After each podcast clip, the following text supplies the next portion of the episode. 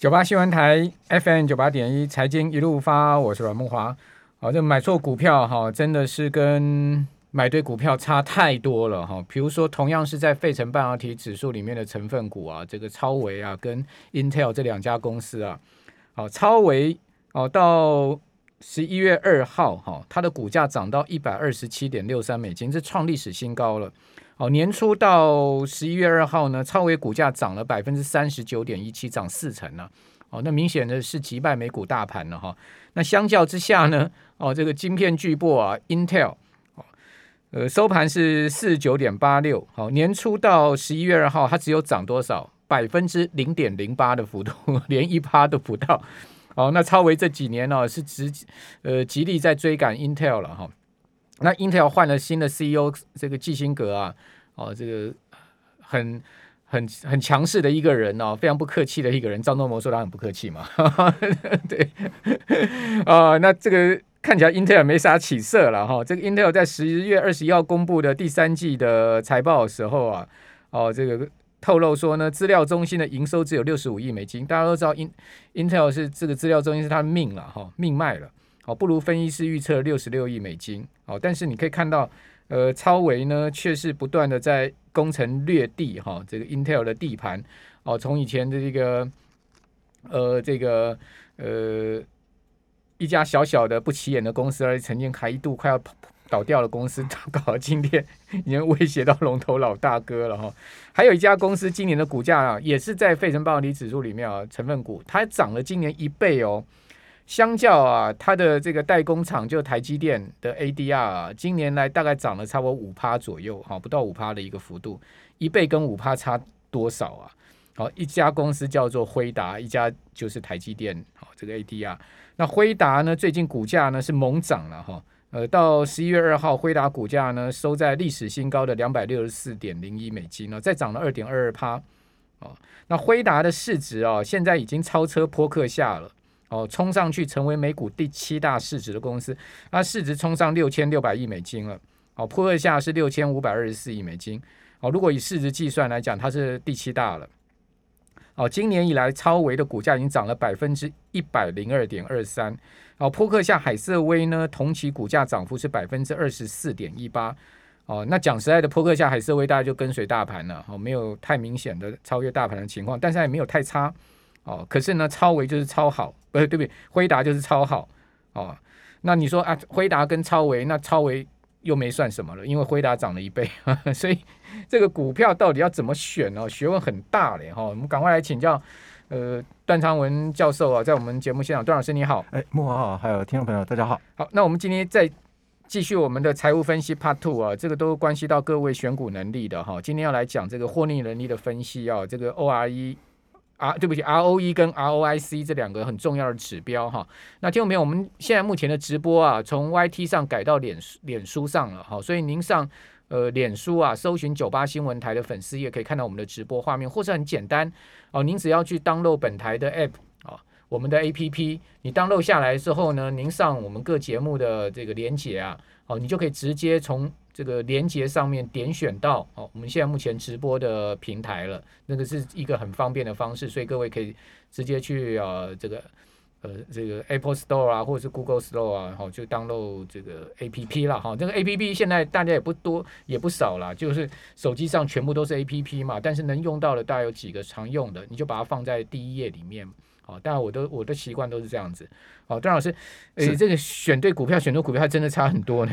当然，哦，你看那买到辉达的人今年赚爆，那买到这个 Intel 人今年就苦哈哈，是不是？对。那呃，其实今天我我刚刚听到木华所提到那这两家公司哈，我马上查一下今年，也就是说呃，待会我们要提到的有一个指标哈，这个指标的话是投资资本报。报酬率，也就是说，普遍而言的话，人家会讲是资本报酬率了。对，那我查一下美股的资料的话，哈，呃，AMD 这一档个股的话，我们待会要提到的 ROIC 哈，那个 AMD 啊，啊、呃，也就是刚刚木华所报的哈，超维，这个超维啊，它的 ROIC 来到 TDM 的部分的话，它来到六十三呢，六十三 percent 啊。待会我们再解释说这个意义是什么了哈。但是 Intel 啊，我刚刚查哈，它的 TTM 的部分，也就是呃四季出来的结果是十七点八亿。十七点，哎，对，OK，所以两者哈，嗯，这个是差了很大一个距离啊。所以一般我们我会这么认为，也就是说，如果你的资本报酬率超过五十趴的话，呃，基本上这个是一个非常难得的机会啊。也就是说，这张股票真的是非常非常特殊，而且呃。简单来说，它可能有特异功能的。这个等一下请段老师来跟我们解释什么叫做资本报酬率。对对对对，ROIC。ROIC。好，那。呃，段老师，等一下顺便帮我们查一下台积电跟辉达的 ROIC 哈。台积电的话，我有算出来，也就是呃半年报的跟去年的哈，我们可能呃小编有放在网络上了哈，可以提供大家参考啊、呃。台积电的 ROIC 的话，呃目前是二十多趴啦。那我有提供大概整个台股哈一千七百零七档的股票所有的。啊，资本报酬率，这资本报酬率基本上在财务报表上面它不会揭露，要自己去换算的哈。那待会我们再提供一些资讯哦，让可以让听众朋友可以来去查询，或者是说你可以非常容易的透过财报可以计算哦。那这个指标的话，原则上在美股的部分它都有提供。好，哎，所以呃，这个已经形成是一个呃这个常态性的指标。那反而我们台台股的部分的话，嗯、目前似乎好像没有人在计算。就美美股的，只要是有报股价的网站上面，它大概都会提供。大部分都有。雅虎的 Finance 目前还没有提供，但是晨星的有。好啊，晨星的财务报表里面的啊 operating 啊，就也就是营运绩效的部分的话，应该就可以看得到了。好的。好的，好，那呃，段段老师，为什么 ROE、ROIC 这两个指标获利指标这么重要呢？那上礼拜我们介绍了权益报酬率哈，嗯、那我们呃在后后段的时候，我们提供了两档股票了哈。嗯、那这两档股票为什么我用美美股来看哈？这两档股票的话，一个是 KO，那另外一档。是 PEP 哈，那 PEP 的话跟 KO 的话就是呃美可口可乐跟百事可乐了哈。那这两档股票的话，一档是巴菲特持股超过百分之十的大股东哈，那另外一档的话没有所谓的知名者啊哈。那大家看到这个这个指标哈，也就是上面的最上面的那个就是 ROE 权益报酬率哦。那如果你看到的是。啊、呃，最上面的那条曲线，那是百事可乐的权益报酬率。黄色的部分的话，是可口可乐的权益报酬率。那那个霸图的话，也就是蓝色的部分的话，是百事可乐。那黄色的部分的话，是可口可乐。那简单说，权益报酬率，百事可乐是超越可口可乐，但是资产报酬率的话，反而颠倒。是可口可乐超越百事可乐，怎么说？这个简单来说，也就是百事可乐透过借钱的方式，它的报酬率超越了这个可口可乐，所以用借钱的杠杆方式可以提高权益报酬率，但是这个似乎有一点假象了。所以因此，美国市场上面呢，学界或者是实务界，它。六用了另外一个指标，也就是中间那两条那两条曲线哦，非常逼近。从二零一一年这两档股票，也就是百事可乐跟可口可乐啊，它在二零一一年的时候大概都是十五 percent。嗯，那这个指标的话，一直延续到二零一四年之后，两者开始拉开了。那拉开之后的话，这个指标就是我们待会要讲的资本报酬率。那资本报酬率，你可以想想啊、想看一下哈、哦，这个资本报酬率是不是可以提供我们股票市场上面的股价可以做调整了？好，那我们把这个这两档股票啊，它的股价，哎，把它画在这个图形上面哈、哦。那财报是从二零一一年结束开始哈、哦，所以我们股价是从二零一二年一月一号开始画。大家可以看到百事可乐跟可口可乐啊。越来越远，越来越远。你看一下啊，如果说依照这个呃这个报酬率来看的话，大家可以非常明显的看到百事可乐的呃报酬率啊，在这十年间啊涨了百分之一百三十五 percent 啊。那可口可乐的话是只有涨了百分之四十九点九八，所以有人。啊、呃，在美美国的分析师有人把巴菲特说他可能老了，为什么一直持有 持有可口可乐啊？对，百事可乐比较会涨。对，但是这个指标的话，基本上可以反映一件事情哈，ROIC，也就是资本报酬率，似乎是可以来啊、呃、筛选好股票跟坏股票。呃，简单说，它可以来做来筛选好公司或者是坏公司。OK，好，所以说它会是一个你可以选股的指标了哈，但不是说用一个指标就能选股哈。对，没错。我们往往会有一个指标迷失，就是说，哎，我其实看中哪一个指标，我就照这个指标来选股。事实上，股票呃没有那么简单去筛选哈。当然，另外当然它这个股价变动的情况哈，它其实也不会是单一指标的情况。对，没错。好，那我们这边要休息一下哦，等一下回到节目现场，我们再继续跟各位实际就这个。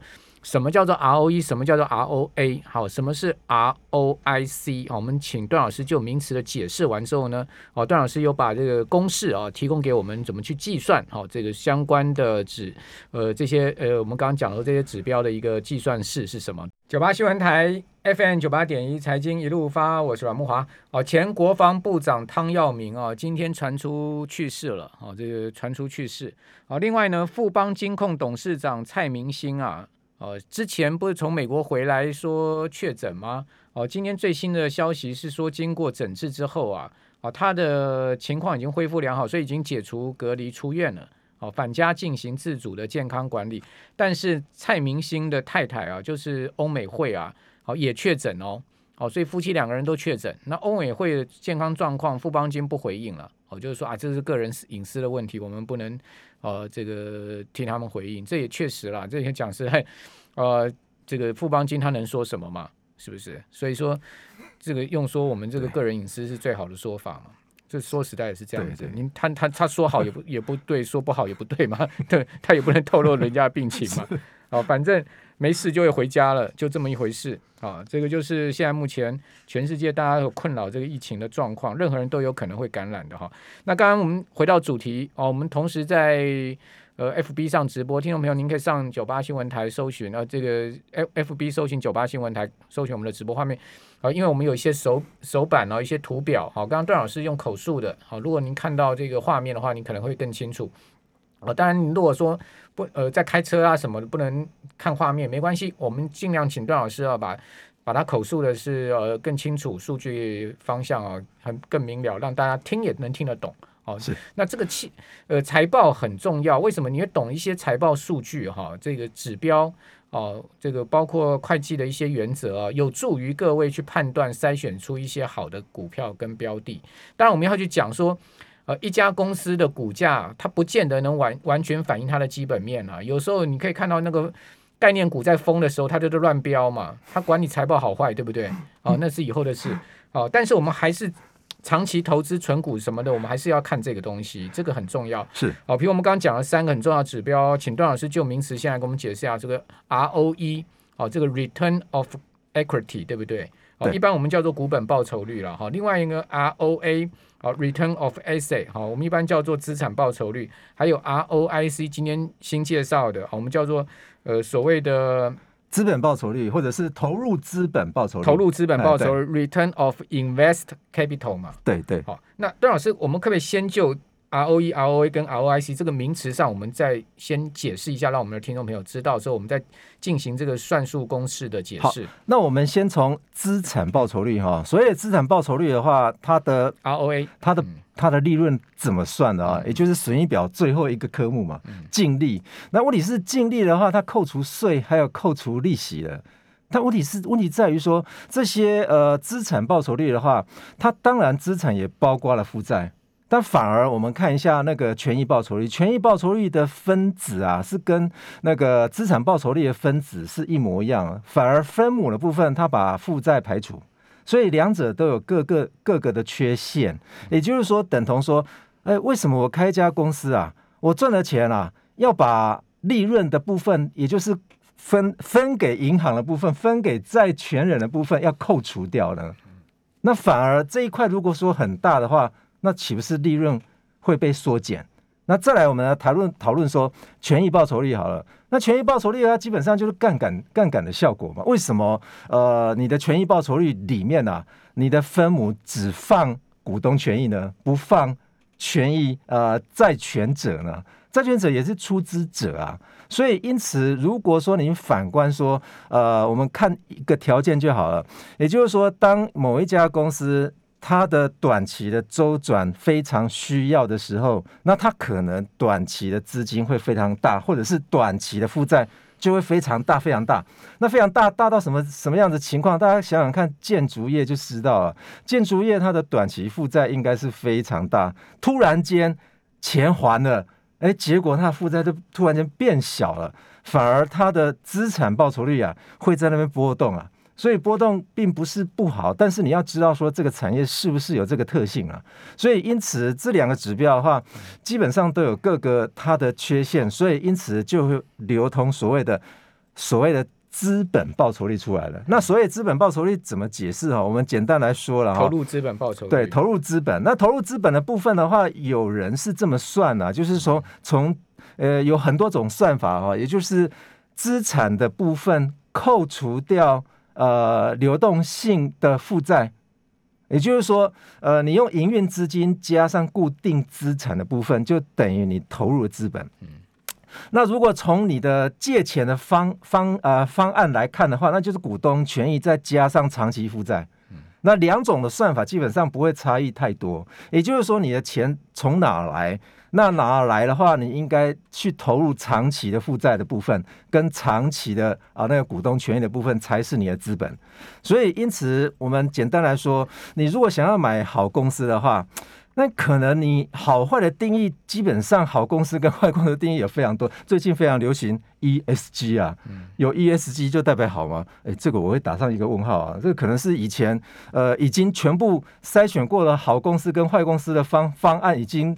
全部都用完了，现在在自创一个 ESG，ESG 到底好还是不好？或者是说，我们利用比方说 K 线，还要去画了好多图形，才知道说未来它可能会涨到涨到哪一点，或者是涨到哪一个呃位阶才有可能再爆发性的。所以这种东西都牵扯到一个事情，就是你需要去预测嘛。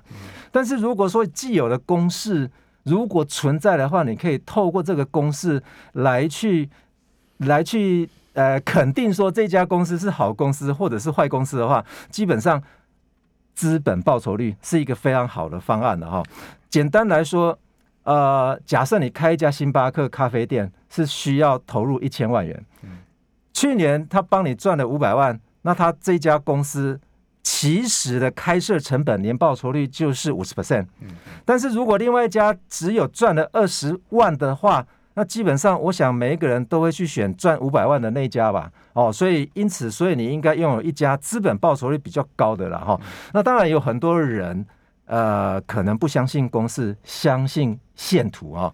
但线图的话，基本上是一种呃，这个资金的资金潮了哈。那当然，如果说简单的数学公式的原理，其实它蛮符合逻辑学的哈。它是非常经得起考验的哦，而且是长期，不是短期的。简单来说，如果有人告诉你说一加一大于二，或者是一加一小于二，我想很多人。